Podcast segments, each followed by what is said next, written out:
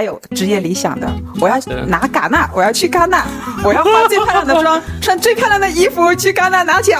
例子啊，就我们可能常见的，我们广告圈比较有信仰的事儿。第一个就是大家常说的拜神，就是拍广告片，以前可能拍一二百万的大片才会有所谓拜神的，就弄个特别大的顶，然后好多水果啥的，一帮人在那烧几根香去拜。我发现最近十万、十五万的片子，大家也开始拜神了，就说不是对我，我想说，你相信人的命格吗？金哥就命格很好的一个人呢。为啥命格很好呀？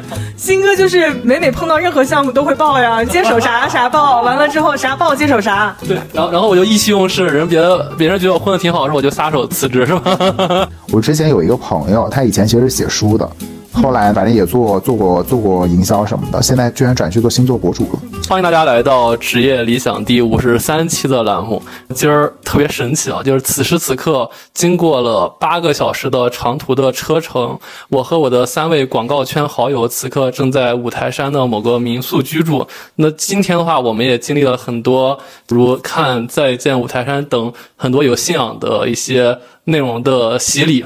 对我这三位好友也特别神奇啊，因为是我从第三期栏目的时候就邀请他们来做我的栏目的嘉宾，一拖再拖，此刻我的节目已经到五十三期了，今天终于邀请到他们来节目做客了啊！欢迎思琪，欢迎露娜，欢迎。狗哥，对，那三位嘉宾的话，我先说总览。三位嘉宾其实都和我一样，是算广告圈待的超过十年的老狗了。对，然后我们三个有个特点，可能就是三个人手上花过的广告预算应该都超过一个亿了。露娜尤其可能是一个项目都几千万那种的。对，对，然后还是请三位老师先简单做个自我介绍吧。对，大家好，我思琪。没了，随便。我能说公司吗？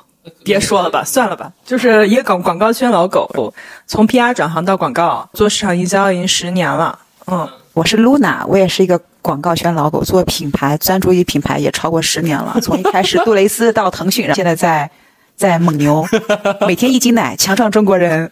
你你看你看，我们还是有老师是比较真诚的。来，狗哥，今天怎么回事？都真当狗，我才是真正的狗哥。我也是我这个广告圈老狗，是真的老狗，快乐小狗叫我狗哥，是做乙方的，一般做这个 MCN 公司做了很长时间，对，嗯，花的钱不如他们多，我是帮他们花钱的，对对，然后狗哥是花掉了所有人的钱，所以花了可能几十亿吧，没有开玩笑，对对对对，所所以今天其实这期栏目的话。聚到大家一块儿，其实最初我当时写的一个提纲是广告广告狗的悲伤时刻以及如何自自自我安慰。但是经历了五十期之后的话，我发现这个话题太无聊了。今天我们三个其实来到五台山也是。有很特殊的事儿，所以我觉得其实今天我提出了一个蛮好玩的话题，想和三位老师去聊的，关于广广告圈或者广告狗的信仰时刻或者信仰大法。就有个特别有趣的话，就今儿在路上司机跟我说的，就现在的年轻人不上班不上进只上香，对我觉得蛮好玩的。所以其实我们蛮想探讨啊，因为这么多年其实我们广告圈有很多特别神奇的一些事情在发生，就是很多信仰的事情。所以今天跟大家聊一下有没有什么好玩的信仰的事儿，以及说它背后大家的一些情。绪寄托，那要不开开头的开头，我们先按照节目的惯例啊，先让每个老师一句话吧，很快的说一下自己还有没有职业理想。那思琪先来，我能不能离你远点儿？我总是第一个职业理想，职业理想被磨灭的差不多了。说实在的，现在的职业理想就是赚钱，事儿少钱多，离家近。可以，可以。一个安稳的状态吧，能够在安稳的状态中找寻一些自我突破。还有职业理想的，我要去戛纳，我要化最漂亮的妆，穿最漂亮的衣服去戛纳拿奖。嗯，我还有职业理想的，这还是挺不容易的。我我的职业理想从一开始就是赚赚钱，所以我也一直有职业理想，继续赚赚钱。所以我们三位嘉宾啊，三个人的职业理想，一个是思琪为了生活，一个是露娜为了事业，然后一个是狗哥纯粹的赚钱。多么纯粹而美好的快乐小狗。对对对对对对对对，好嘞好嘞。行，那我们我们就不聊职业理想了。我们这期话题还聊一些比较轻松的时刻。刚刚说迷信，呸呸呸，信仰时刻。那那个那三位老师有没有一些想分享的？就自己看到我们这个圈里那么多年的一些蛮有信仰的时刻的。呃，有哪位老师先吧？拿着话筒纪念。广告片开机，广告片开机一般不都会也搞一搞那种什么祭拜仪式，就是什么对猪头啥的。很多就是新片开机、广告片开机、小活动之前，大活动有大拜，小活动有小拜。你们大活动拜什么呀？因为我是一个三代家里天主教的教徒，我从出生开始就是在教堂长大的，所以迷信这个词儿确实也不是太客观的。因为我觉得其实万物都有信仰了，其实尊重每一种信仰。对，就是我觉得呢，就不能叫迷信，或者说它是那种一种什么宗教，或者说很难理解的东西。我觉得可能它是它是有科学理的，嗯对就是我认为，就是只是我们现在还没有去研究透，对包括像人体呀、是怎么去构建呐、怎么去弄，其实很多东西我们并不知道。对比如中医按摩那种经络我最近在看那个就是那个时呃呃时间简史啊哈，还包括看那些那物理学类的东西。他说，其实呢，我们每一个人呢，包括整个世界，它都是有一个小粒子去构成的。对就是我们看到的分子，然后到原子，到中子，到的到里面最小最小的夸克，对等等等等。其实我们的人就是由粒子构成的，粒子和粒子为什么会粘在一起？它为什么会聚在一起？中间其实。是我们没有去探索过的一些暗物质，那暗物质就是那样那那一种东西，我们无没法去理解的。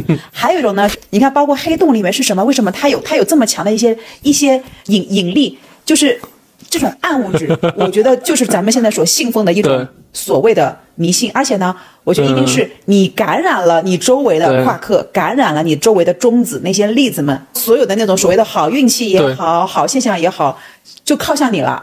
对，因为很多量子学说也是说嘛，你信仰什么，然后你看到就是什么，然后你转身瞬间就会坍塌。对，然后你就影响了周你周围的人的那个粒子或者夸克，然后嗯它就变成了跟你更相近，就影响了别人的脑电波，嗯，所以是有科学道理的。对，忽忽然忽然说的好深哦。我有一些补充，除了科学之外，可能心理状态也是一个比较大的影响因素。就可能在很多时候，比如说我们开机或者说办大的活动项目之前，有一些小小的这种迷信仪式，也能够给大家的心理上有一些安慰。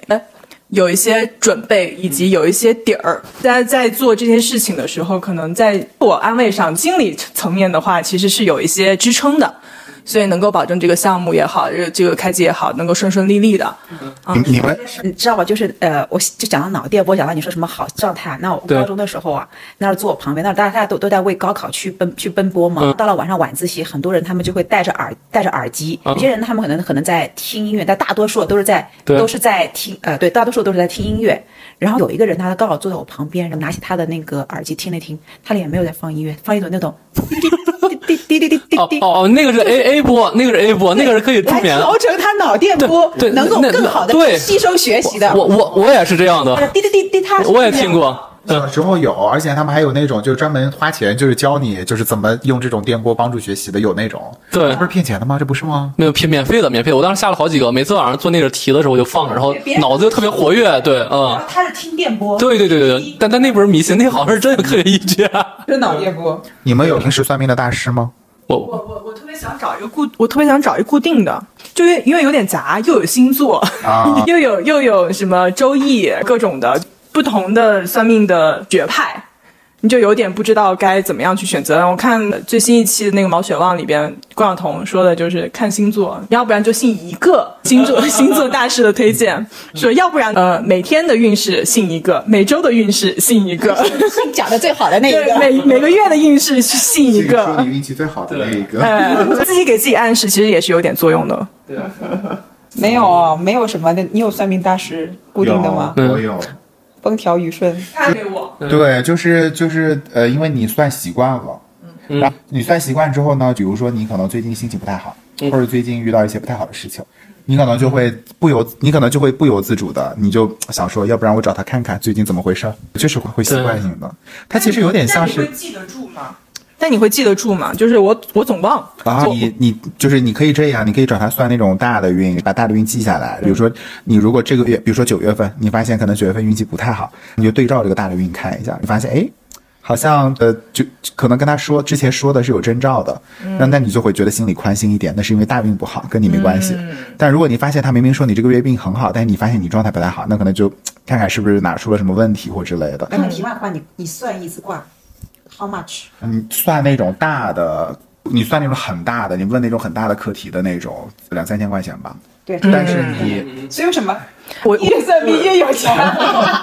单次单客单价太高。但是你不可能每次都给钱，日常那种你可能就不给钱了，就日常问问那种不用给钱。对对对，哎，我之前有试过，有一个朋友推荐给我，在我感情运势还不是特别顺利的情况下，你知道猛遇渣男的情况下，一个朋友推荐给我一个，他所谓的能够牺牲了自己的生活，就是他这一辈子不会结婚了，不会有小朋友了，因为他就走上这条路了。他就他是日常也会给一些什么，类似于我们这种这种市场活动去算的一个所谓大师去给我算命，当然也不能所谓了，因为我也不知道人家算的是到底是不是准，但的确给我说了吃了一顿饭，然后给了些许的建议，收了一千五百块钱之后，我发现我的我的道路还是 一样，你该走的坑还是还是得走，你该碰的一些霉运还是得碰。其实说实在，并不能改变太多，可能在当下能有一些心理安对他。只能告诉你个结，也不能叫结果。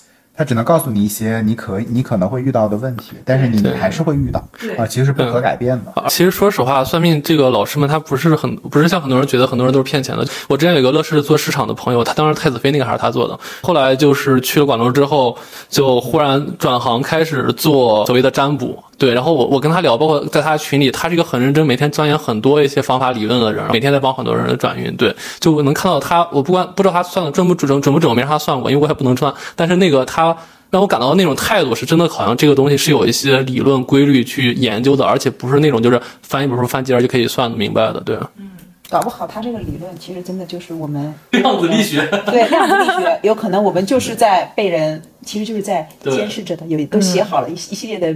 其实你就是楚门世界里边露的人，娜是致力于做一些科学解读，对 对我们只是迷信。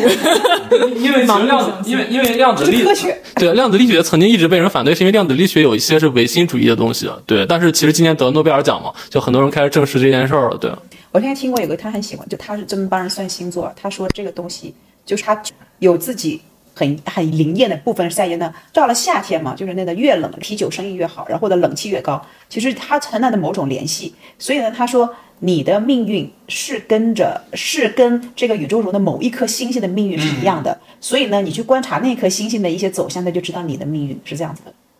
所以其实你是整个宇宙里面的一个繁星。扣题了，我们今天看的《又见五台山》。对对，不过大家现在聊深了，我再抓回来。就我们本来最开始话题是聊那广告圈的一些信仰的时刻。我举个几个例子啊，就我们可能常见的，我们广告圈比较有信仰的事儿。第一个就是大家常说的拜神，就是拍广告片儿。以前可能拍一二百万大片才会有所谓拜神的，就弄个特别大的顶，然后好多水果啥的，一帮人在那呃烧几根香去拜。我发现最近十万、十五万的片子，大家也开始拜神了，就说明可能这个。拜神这件事儿已经平民化、普及化，对。然后第二件事就是，可能每个人和我一样，就特别爱转锦鲤，包括给工位前贴锦鲤，对，包括转一些其他像飞，像狗哥他其实转的就是金鱼，对。我不知道其他人转的是什么，对。再比如的话，就可能贴贴对联啥，每个人工位前其实贴了很多，就所谓的迷信的一些对联，写了很多玄学的东西，包括贴符这些东西，对，这些都是我们常用的啊。还有，其实我我最早在蓝标的时候更有甚者，第二你们也说星盘，说那个星座，我当时在蓝标的时候，我们这件事儿是特别严肃的事儿。我们有一门专门的必修课，也不是必必选修课吧，就我们有有一个 AD，他研究这个研究特别深，他会定期给大家讲课，讲如何看星盘，如何去看星座，然后如何用星座分析分析运势，对，然后当场会解疑答惑，然后这东西好像因为那那年是特别火，像 MBTI 在现在特别火一样，就很多人真的就是拿这个星座去给客户去算，他们好像真的特别认这个，对，嗯还有就是啥呢？还有就是嗯，广东人有什么？广东人的教养、自我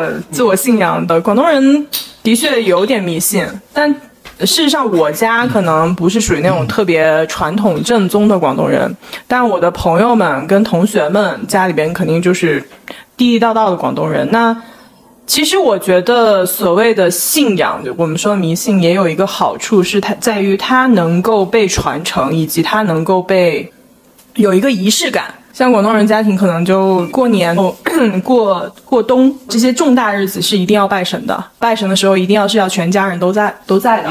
这个其实是作为广东人来说，是他们所谓的一个跟自己家庭的一个仪式感。嗯，所以对于我，反正我在我观察的情况下，我的朋友们、我的同学们在在广东的，离婚率是最低的，基本上为零，家庭责任感会比较重。对，因为觉得可能如果离婚就破坏了信仰或者破坏了一些好的纪元，是吗？对，家里的风水。所以你知道呢？我觉得这个说的说到那个传承，就是我觉得我对年味儿它最大的一个印象，就是在我妈妈每到大年三十的时候，我们都在看春晚，妈妈就跑到厨房里面搞东西去了。她会呢去炸炸那个蛋散皮，然后叫做开油锅。炸一年的话，就是那种很红红火火那样子。还有包括吃那个蛋散皮，会做一系列东西，还有包括到了晚上要吃年，一定要吃年糕，无论年糕吃不吃得完，你都得要要要吃年糕，包括年年年高说年年高兴。还有家里。每年大年三十一定要蒸一条鱼，那鱼一定不吃完，那鱼要留到留到那个后初五吧，年年有余那样子。我觉得年味儿都是这样来的。我我我家传统，我妈每年过年都会做福袋，福袋是那种就腐皮包的，腐皮里边包肉馅或者包一些其他的米啊之类的。腐皮就是这个福袋上面还要一定要有花儿，给它扎的特别漂亮。对，还有家里面一定会会插花。对，广东人的家里会插花，家里一一定要插花。他不是还有花那花街花市，家家里面那花插的插的很高，对，节节高。包括我看思琪，其实她订婚的时候还蛮多仪式的。你像我订婚，我都没订婚，其实相当于我们两家人来北京一块吃个饭，逛了两天。但是我看思琪的那个订婚仪式，好像充满了玄学的色彩。玄学 就是其实讲讲求就是个仪式感，嗯哦。但广东人家庭的确在结婚的时候很有讲究，嗯。结婚的时候，反正其实今天大家可能看到比较多的就是满手臂挂的都是金镯子啊，然后就各种的金珠的项链啊什么的，就是非比较多。但其实对于广东家庭来说，就是这这方面是比较讲究的。而而且其实我还有一个很神奇的洞察就。我们的所谓的信仰还是与与与日俱增，呃，不是，就是与时俱进的。就是我看过一个电影叫《美国众神》嘛，电视剧，它其实讲的就是美国古老的神宙斯那些神，然后遇到了新的那些神，好像不是宙斯啊，是另一个体系的，遇到新的神，就那么时间之神啊，那些人他们开始斗争。我觉得我们国内也是这样的。大家想一下，我们前些年利路修、杨超越，当他们特别幸运的时候，杨超越被做成了锦鲤的头像，啊，包括王菊也是，就时至今日，每个人考试啊或者考试挂的是李宇春。挂的是曾曾轶可，对，包括说是那个可能转好运的时候转的都是杨超越，不想努力的时候转的杨超越，包括说是如果你先天有缺陷的话转的李路修，就这些我们所谓的一些信仰，它甚至没有一些古老的传承的东西，它就是变成了我们美好的寄托。如果有某个人他有一些神迹发生的话，这个人就具有了我们的玄学色彩，就被人供上了，就就地位就变高了。因为我觉得杨超越现在混的越来越好，有一部分可能真的他的玄学色彩其实帮助了他很多，对。你说为什么杨超越他会这么？为什么杨超越他会这么锦鲤呢？命 不是对我，我想说，你相信人的命格吗？新哥就命格很好的一个人呢。为啥命格很好呀？新哥就每每碰到任何项目都会报呀，接手啥啥报，完了之后啥报接手啥。对，然后然后我就意气用事，人别的别人觉得我混的挺好的，时候我就撒手辞职是吧？被人一击啪没了。人我是觉得有命格的，有一些人命格就真的天生好。而且杨超越确实他的面相，我我不我不懂看面相，但杨超越面相一看就是那种特别旺的面相。对，相信面相这个。对，如果这个人呐，你看他的面相有点贼或者鼠的话，即使他跟你相处的有多好，或者说他怎么样，他一定有他和贼很鼠和他很阴暗的那一面，而那一面有可能他他现在不对你，对，他可能以后会对你。我觉得他只是在假装跟你好，有可能。嗯。所以我觉得面相这个事是真的。对对，可能我从小就别人好像说一看我面相都觉得我好像。就是人畜无害，对，然后觉得我运气好像就会说你好像运势挺好，我好像从小就有人那么说，对。对你运势的确挺好的，眉清目秀，对，贵贵人运好。对，对我我我们我们狗哥在那玩手机玩半天了，来狗哥发表一下意见。对对对，狗哥也是运势特别好的，一路一路开挂。狗哥就是狗哥就是操心的命。对，狗哥 对吧？大运之王，对，二十九岁大学毕业。狗哥运狗哥运一般般。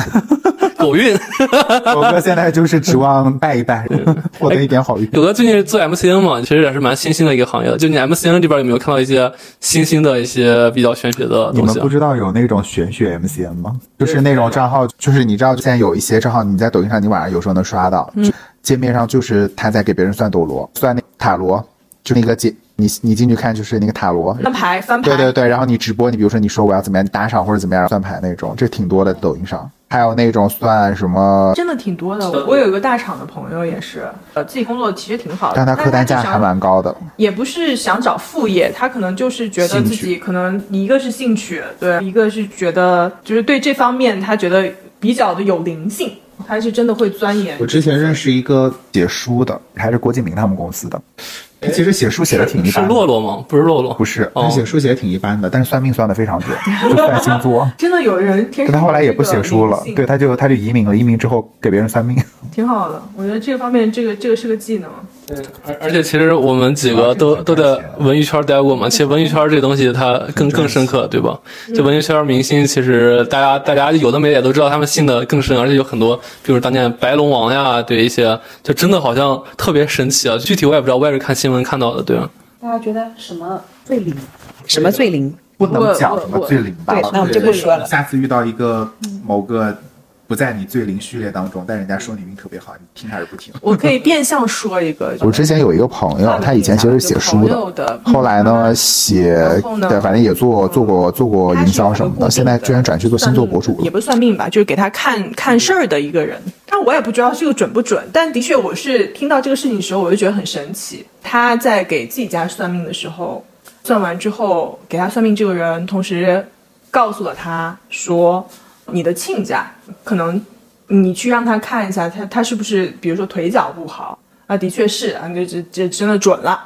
然后再让他看一下，说他的前门后门是不是有棍儿，有一根棍子竖在那儿。啊！嗯，如果是有，要把这个棍子扔了，要把这棍子平躺，不然对他的身体状况会不太好。真的去看了，嗯，是真的有啊，这个就是让我觉得啊，就是内心一激灵那种感觉。啊，对他，我觉得有些人他是有这个天赋的，就是他可以说这人他的想象力很好，或者他能够感觉到。而且其实我我我有一个角度啊，就是我我我我可能大家老说我运气好，我也不知道我运气好最后为啥没赚到钱。对，但是但是其实我我一直从小有个有一个有一个习惯，就是我老是对着天看着天，对天上那个自己说，就可能第四世界人说，我说就是我一定要好运，我要考一百，我一定要怎么怎么怎么样，我就反复念一百遍。我这种意识输入之后的话，好像经常就会有，就我就举个例子，就每次想换工作的时候啊，就别管结果好不好啊，就比如我当时想进腾讯的时候，我当时拿了阿里 offer，但那个 offer 不是太好，我想进腾讯的时候，我念念了一百遍，我一看哇，腾讯的人来联系我了，很多这种神奇的事就发生了，对，发射电波，对是，的，那时候高考那时候数学的倒数第二题都是都是最难的嘛，都是第一题第一题，第二题是个几何题，那个是真的很难。然后当时呢，我读完题之后，我有点懵了。当时我就这样说，我我就因为我妈妈经常说你你你你你会很好的，因为有外婆在保佑你在天上，一从小到大都这么说。当时我说怎么做，外婆你要给我点灵感啊！我我真的就看到了，我好像看到了那条辅助线应该怎么去画，我就画出来一条很奇葩的辅助线，就把题给解出来了，是真的。然后对，那有时候不得不相信这种，就我我就是我就突然就觉得，那条辅助线应该这么啊，它不是常规的连法，是个很奇葩的连法，得连几条这样弄出来，弄出来就解就解完了啊就很神奇啊有。时候会有一浑身一激灵那个时刻。而而且对，而且我们这次来五台山，就是我是来参观风景啊，露娜和思琪其实来来就祈祷的，但是我们狗哥不一样，他是来还愿的。刚刚也说特别神奇，他其实也是来还愿的。嗯对对就是来求，我这次就是来求智慧的。哦，对对对，那我也需要智慧。就是狗哥那个，因为之前因为文殊菩萨他是那个智慧之神嘛，他之前来求了，就是让自己学业更上一步，对，然后他第二年考上北大，对，然后就很神奇的一件事把。它剪掉了。不至于啊！对，然后狗哥，哎，对对，稍等，狗哥第二年考上了理想的院校，对，然后他这次来还愿，嗯，但是其实我我按理来说应该第二年就还愿，但我其实今年都好多年了，嗯，我中间一直想来，一直没来，就会有影响吗？没关系，你本身有大运心中，很很诚恳的，心中就在感谢物业。你有大运，没关系的，五爷不会记恨的。好，你先还个愿，顺便再许个新的愿。你们你们的人生当中有什么样的神迹时刻吗？除了露娜刚才辅助线的时候，我看 Q 流程怎么回事？太太好太好，有人帮我主持。露露娜是不是有有一些？还挺神的。我跟你们分享过，那我觉得到现在为止，我觉得那是真的是一个很很很神的一个 moment。对它是这样子的，那时候我呃是呃小学升初中对，然后刚好在我的那一年就取消了保送生和推荐生这一个选项，也就是说你的成绩好好的话，你没办法百分之一百进入到你的学校。当时是那个那个那个当时是想说，基本上都是要根据你的家庭家庭的位置对要进行一个派送。这时候呢，有些学校他们会推出一点叫叫做特长生，他们就是变相其实在捞好学生，因为其实那时候那时候广州想打破在这种好学生扎堆去的学校那样的那种，有些但是还是有学校想这么去做，他们就弄出了叫做特长生这么一个招生方式。那特长生呢，也是指把能去考的名额发给了全级排前十的，还有他而且他看往届三年那样。当时我拿到了这名额，别人说哇。唐璐真的觉得太好了，就觉得你很幸运那样子。当时我觉得是的，当时我选的特长生是英语，好，不知道不知道为什么哈，呃我不知道为什么我我拿到英语特长生，我居然觉得自己应该只用考英语，不用考语文和数学。于是，在当天考试的时候呢，刚好我我就我就我就非常正正常的去上兴趣班去了。别人就跟我讲说，哎，你不是拿到了那个名额，你怎么没去考试呢？别人都去了。我说不是啊，我说我是英语特长生，考英语就行。他他说是吗？因为大家也不知道，也没也没拿到那个那个那准考证，不知道。我就英语时间去了，去到了之后呢，我发现大家都坐在里面考试。在然后你也考考数学，我说完蛋了，已经考完语文和数学，下一门考，我说完蛋，我已经错过错过两科了哦。当时我整个人都崩塌了，因为考学校就这样没了。嗯我那时候我记得我跑到了那个初中的那个校长校校长校校长室，我就狂哭，我说嗯我我我说我说我这我真的就是搞错了啊，我说能不能够你就给我一份超难的试卷那样子比他们难两倍的试卷，你给我做，我做对了你就要我那样子。嗯，很感哎。然后就是我跟他讲，那他说不行，因为因为这不这不公平那样子。哇，当时我就我我就我就特别特别伤心，我就哭啊，哭也也反正也不管用，你知道肯定不管用的，那么多考生呢。然后我就那天我还记得是下着盆泼大雨的，一回家那天我哦路上爸爸还碰到我了，我把这个很傻逼的事告诉我爸爸，我爸呢也面露难色说吃一堑长一智吧，他 就只能这样子。没事，爸爸养你。到了第二天，我第二天其实你知道吗？我都有点没有什么脸再去上兴趣班了，因为我觉得全全因为全班人都已经知道了，那是觉得怎么这么傻逼，你浪费了一个名额，我们还拿不到名额，你还发生这样一个事情。对，然后第二天出现了一件非常震惊的事情，都上了报纸了，然后报纸登的是说。叉叉学校的这场考试取消，因为它不合规，要重新考。你才是这个世界的贼牛逼！我来，我我真的就就重新考，就考上了。哎，你真的你也是个大运呢，真的，所有人都考了没有用，啊就我你这么没有趣啊？就是为了你啊！啊，你这给你说。这场考试就是为了你。当时我听到这个消息的时候，我说不可能，真的假的？他说真的，都上了报纸了。然后果然就是这样的，当场的那个考试全部重来，因为确实是在那个那个期段啊期间没有教育局是处于一个呃模糊的流程阶段，他没有下令哪些学校可以招特长生，然后有些学校他可能以为能招怎么招就就就开始招了。对，结果然后结果那个就是只是不合规的，于是就整个取消，让他成为典型案例给提出来，嗯，重新重新办一场考试。对，啊，就这样子，我这个觉得你也是有太神了，大运的人。太神，你也有大运，在场四个人，三个人已经证实了有大运。真的很很神奇。就是我我也有类似，但我没那么神。我我我一直全班第一嘛。我初二的时候，忽然跟那班主任傻逼班主任打架，然后就是反正他老搞我，我不上英语课了，我自学英语。我从小从小我就是反贪反暴，反对社会的不公。我们我们我可以啊，对对对。对，然后然后然后我就我就跟他扛，他他当着全班全校的人，他是我们年级主任，当着全校的人做广播体操的时候，把我拉到前台怼我，然后站了，我是我是全校前三啊，站在前台让所有人当着所有人面羞辱我，然后指着我说是那个你晚上到我办公室一趟，然后他不知道我考试成绩，我刚回到教室，考试成绩出来了，我那次又考了个全校前四，对，然后我把等凳子搬到那个我们广场中间，坐中间我说等刘二副，等那傻逼，那傻逼一天没敢来找我，对，然后然后那之后的话，我成绩其实掉了一段时间，因为我英语我不对。关公是有关系。对，让我英语不学了，但就特别神奇。我到了初三之后，忽然我就又开始分数好。然后我不是说我学会了，我蒙的题我准确率特别高，我蒙的题全对了，直接。后来慢慢又补回来，但就那半年的时间，我全是我只要蒙就对。我忽然就发现。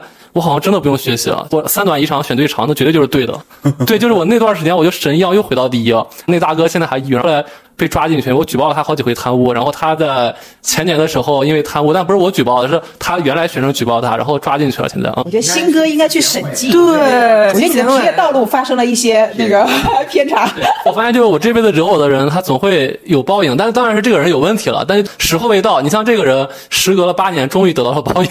可以，来，狗哥，狗哥，你的神迹，你的神迹在哪？狗哥，狗哥写书，我我想想啊，我的如有神助，我没有，我只有荒谬时刻。荒谬时刻也很就是你知道欢迎我我我高中选学校的时候，我其实考上了更好的高中，但是我为了当时喜欢的人，我选择了后来的那个高中。我大学呢本来也可以去上更好的大学，也是因为当时恋爱的情况，后来那个大学就是我有很多这种很荒谬的 moment。因为狗哥智商特别高，他我跟他智商不行，对，然后他他为了自喜欢的人去选择刺一些学校，这件事儿好牛呀，简直那你跟他在。一起了吗？高中那个没有，大学那个是大学那个更荒谬。大学那个是因为我们分手了，但是我不想离他太远，又不想离他太近，所以选择了那现在的城市旁边。荒谬吗？你 好浪漫哦，你 好浪漫哦。你后来把你这些写进你的书里了吗？没有，多么丢人的事情。他知道你喜欢他吗？知道啊，肯定知道。对，但是你要说真的很神性的这种很信仰时刻的，好像没有，特别如有神助。但是，一般大家应该都有一个感觉，冥冥中，如果你觉得这件会有一个什么，如果这件事情你觉得它一定会发生，是个好事情，往往最后结果可能不一定那么好。对还有就是，如果你想做一件什么事，你觉得这个事儿肯定能成，你提前跟所有人讲了，这个事儿大概率就会成。对，对，就跟面试一样，只要你把你面的公司跟人说的话，就很可能这个公司就出事儿。对，我就经常会有这种感受，对会觉得嗯，因为有有把握的那个事情，觉得一定干嘛是都都是对对，有时候对是那种。经常这样我。现在觉得对一些事情，最好抱一种平的，平的，就或者是心情抱抱一种平淡一点那种呃不期待的会可能会更好，可能会更好。是的，对。就对所有事情稍微抱有一些保留，对，不把话说太满。对，就就像我之前在节目分享的，对，对，就我我就我去年从腾讯离职那段时间面试，我就把面试当做认识朋友，到现在其实也是，就我面一个公司，我就直接说咱先加个微信啊，先不管过不过，然后就这些人好几个都变成我节目的嘉宾了。忽然你用这种心态的话，这些人反而后来还特别欣赏你，因为加你微信看到你朋友圈确实挺装逼的，就觉得哎这小伙儿确实可塑之才，就就真的就这种无意的感觉好像能行你。通过你的视频号落一一众粉丝，对 对，主动圈内粉丝。我们最后聊聊，就是你们看到广告圈那么多年啊，有没有你们看到一些特别玄乎的人或者玄乎的事儿，包括什么玄乎广告一样？对，沉默了。这怎么定义这个玄乎呢？对，就我举个例子，比如说《陈情令》，当时你们都觉得这个片子肯定播不好，什么是 B 加还是 A，、是对吧？就忽然一下，而且拍的也嗯不顺利。对，然后就忽然就爆了，就类似于这种事，我觉得应该有很多这种很玄乎的事儿。就比如我再举个例子，比如咱们当时做陈芊芊、赵露思那个片儿，对，当时那个陈芊那个陈芊芊的当时那个原来的 PM 现在正在穷游全全全中国，还在穷游中。对，当时那个片儿本来它评级也就是个 A 嘛，当时甚至丁禹兮、赵露思，我我们想用他们直接打个招呼，什么做直播、首场直播还是我做的，对，但是后来就莫名其妙的就爆了，赵露思就一跃而起，忽然蹦蹦蹦，现在现在甚至对吧，很多代言人但也不不算玄乎，只能说他这个这个剧的命很好，运势很好。一句一命。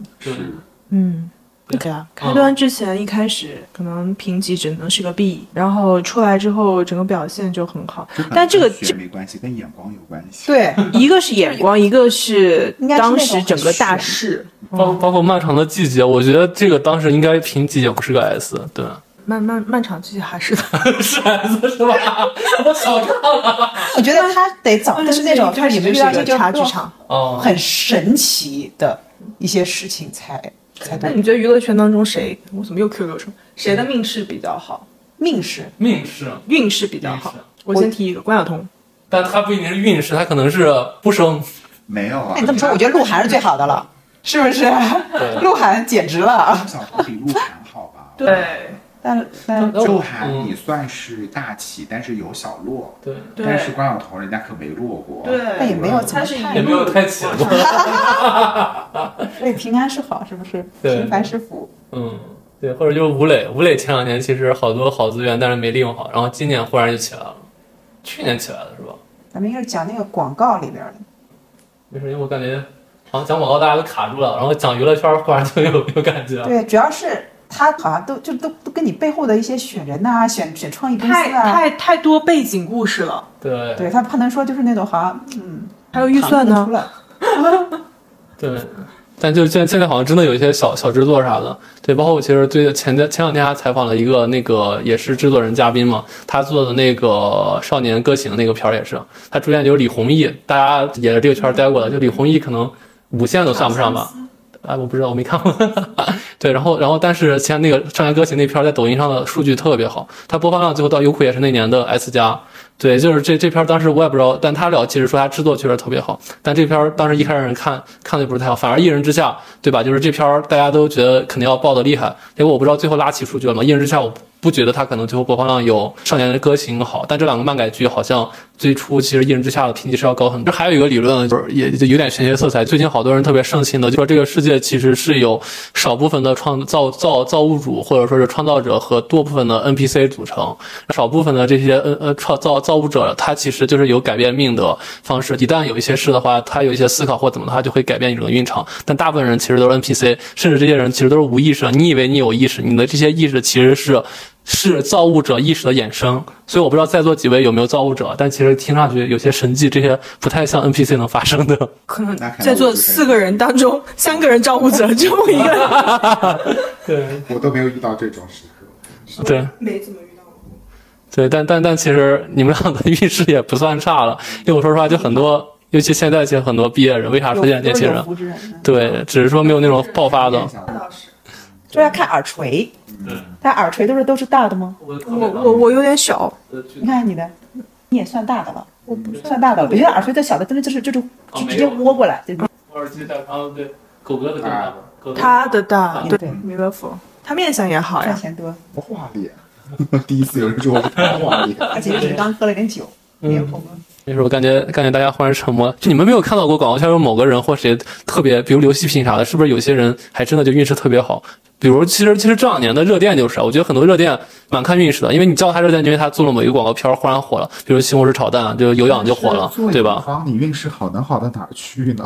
对，你比如马小波嘛，就是广告圈这两年造成的集大成者，就好像就是一个片忽然火了。这个马土兰运气挺好的，马土兰他干嘛的？他是美家小的伟大。对对对，他哪家公司来着？BBDO，你现在离职了吧？出来了。那对，但其实我觉得广告圈运势很重要，就很多人终其一生，其实每拍一个比较代表作的东西，他就就永远就上不去了。但有些人其实拍了一个，就瞬间能吃个二十年，就很多这样的人。我觉得广告圈现在也不像以前了，以前你可能比如说这个人。你做一个片子，你觉得就是可能能吃个十年或者五年，现在太快了。就你你比如《小的伟大》这个片子，当年出来是大家觉得挺不错的，现在还有谁几个人记得呀？大部分用户都没听过，可能更新迭代太快了。但的确，广告圈你得当第一个人，就是你这个运势还不是说你真的是纯纯靠运，你得当那个第一个人，就跟后浪似的，你后面跟着后浪。多少出来有类似的这种片子，就的确没办法，就跟瑞幸跟茅台合作这种这种这种机遇，你很难说有后面出来的比它不好。但这种刷屏的案例呢，它有自己一定的公式啊，但是这个公式就算你满足了，你也不一定能够报。以前我们的老板就说。他说：“我们只能在这个刷屏的边缘不断去摸索，至少你每个可能啊，你做十个案例，十个都是满足于刷屏模式的，搞不好哪天你就撞大运就撞上了。但是如果你你不满足，那就一定不会，就是这样。还有一个就是别当跟随者，不当跟随者，就你要是一直跟随的话，的确就是没有什么这种大运的运势，就跟星光大厂似的，逆天改命。对的。”你该说不说？有一些就是行业性的这种大的盛世的活动，首创还是很重要的。对，但但但确实，就再举个例子，比如奥美，因为我最近刚好我也不知道是就是这个鬼迷心窍啊什么，我把奥美最近好几本书看完了。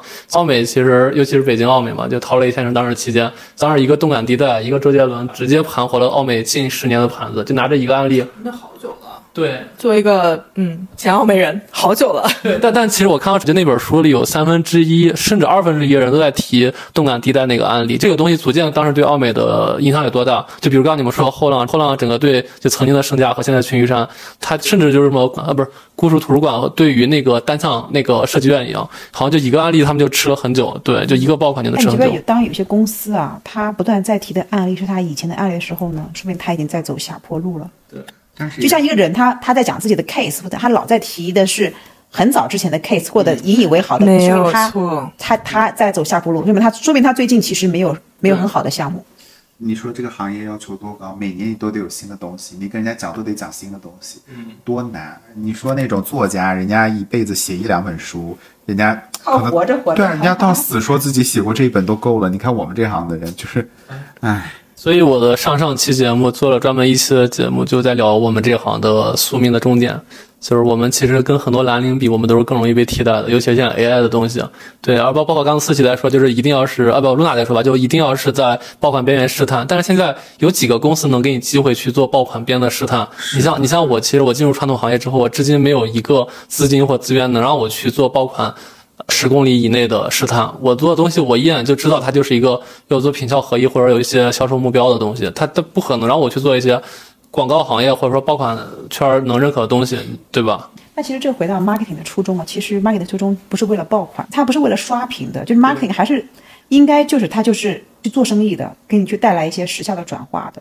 其实我觉得是这个广告业来越来越变得去追求一些追求那种风花雪月吧。为了追求现象级而追求现象级，对对。其实你说，你知道吗？那你就像刚刚说的，后浪有没有多少人看过？我觉得没有多少人看过的。而且后浪，当然呢，后浪是个比较特殊的案例，他他去真真切切，他真的是出了一些圈儿，包括我老公都知道那样子。但其实大数大多数的案例，其实只是在火在了营销圈儿。对，其实我觉得今年广告广告奖各种广告奖开奖之后的案例，我几乎都没看过。我说实话，因为确实我最近也没钱做人家那类似的项目，就我这看了一眼，瞅了一眼，几乎都没见到过。对。但最近的广告案例呢，确实就是特别国内的或那些，觉得确实也是还是套套路了一些。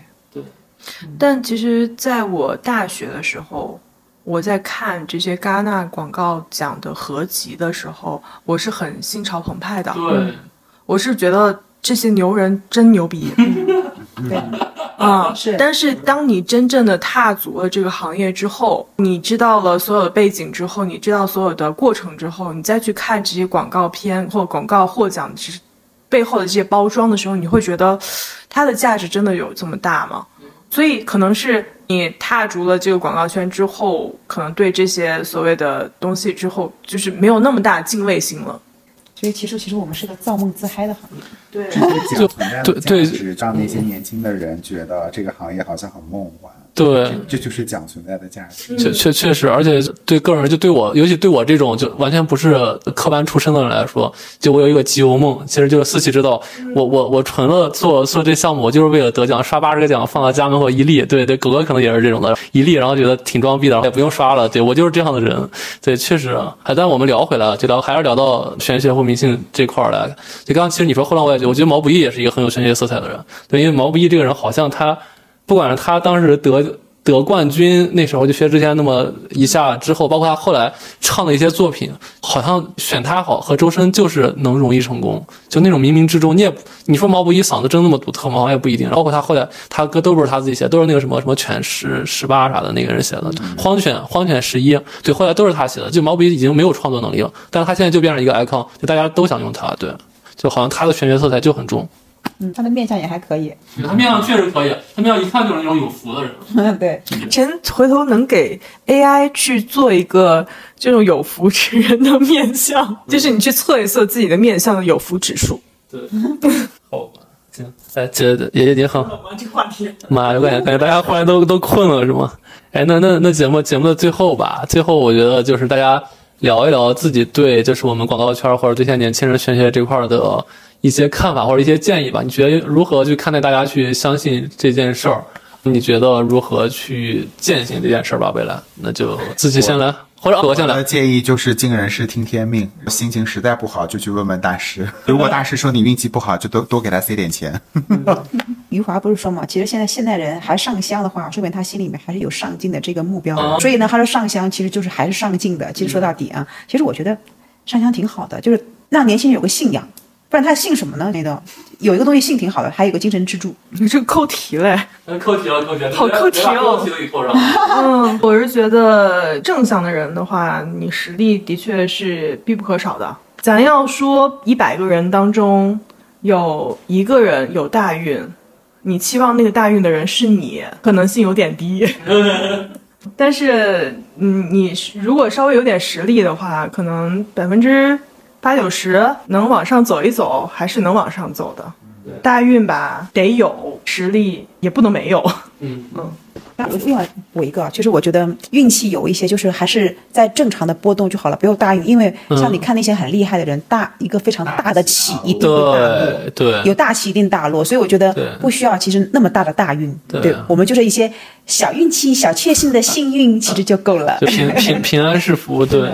对，而且而且，其实我总结一下，其实我们今天聊玄学，它的本质，我一直想说，它的本质其实就刚才露娜说的，就是人他其实是有上进心，或者说想对对有变好的冲动，他觉得要改变人生才会有这个，所以我觉得其实对每位老师或者说对所有嘉宾、所有听众来说的话，你信什么，相不相信玄学，或者说相信书本的知识，或者说相信播客的知识，相信什么都行，只要这些所谓的东西能给你内在、给你的脑子灌输一些正能量的东西，能让你晚上睡觉的时候有信仰，能睡得着，那我觉得这东西就是行的。不管是锦鲤啊，是雾，是毛不易啊，是杨超越啊，或者是贴个对联啊，或者拜个神都行。但它其实能让你人变好的话，那你其实有个好的状态，你的运气就会来。这才是我觉得我们去拜所有神，或者说相信所有事的一个目标，让你自己有动力去变得更好。对，也希望就是所有的观众在听完我们这集之后的话，能重拾起自己的信心，不管是什么样的方式，把自己的心里注射更多的动力吧，也让自己努力变成这个世界的造物主，而不是 NPC。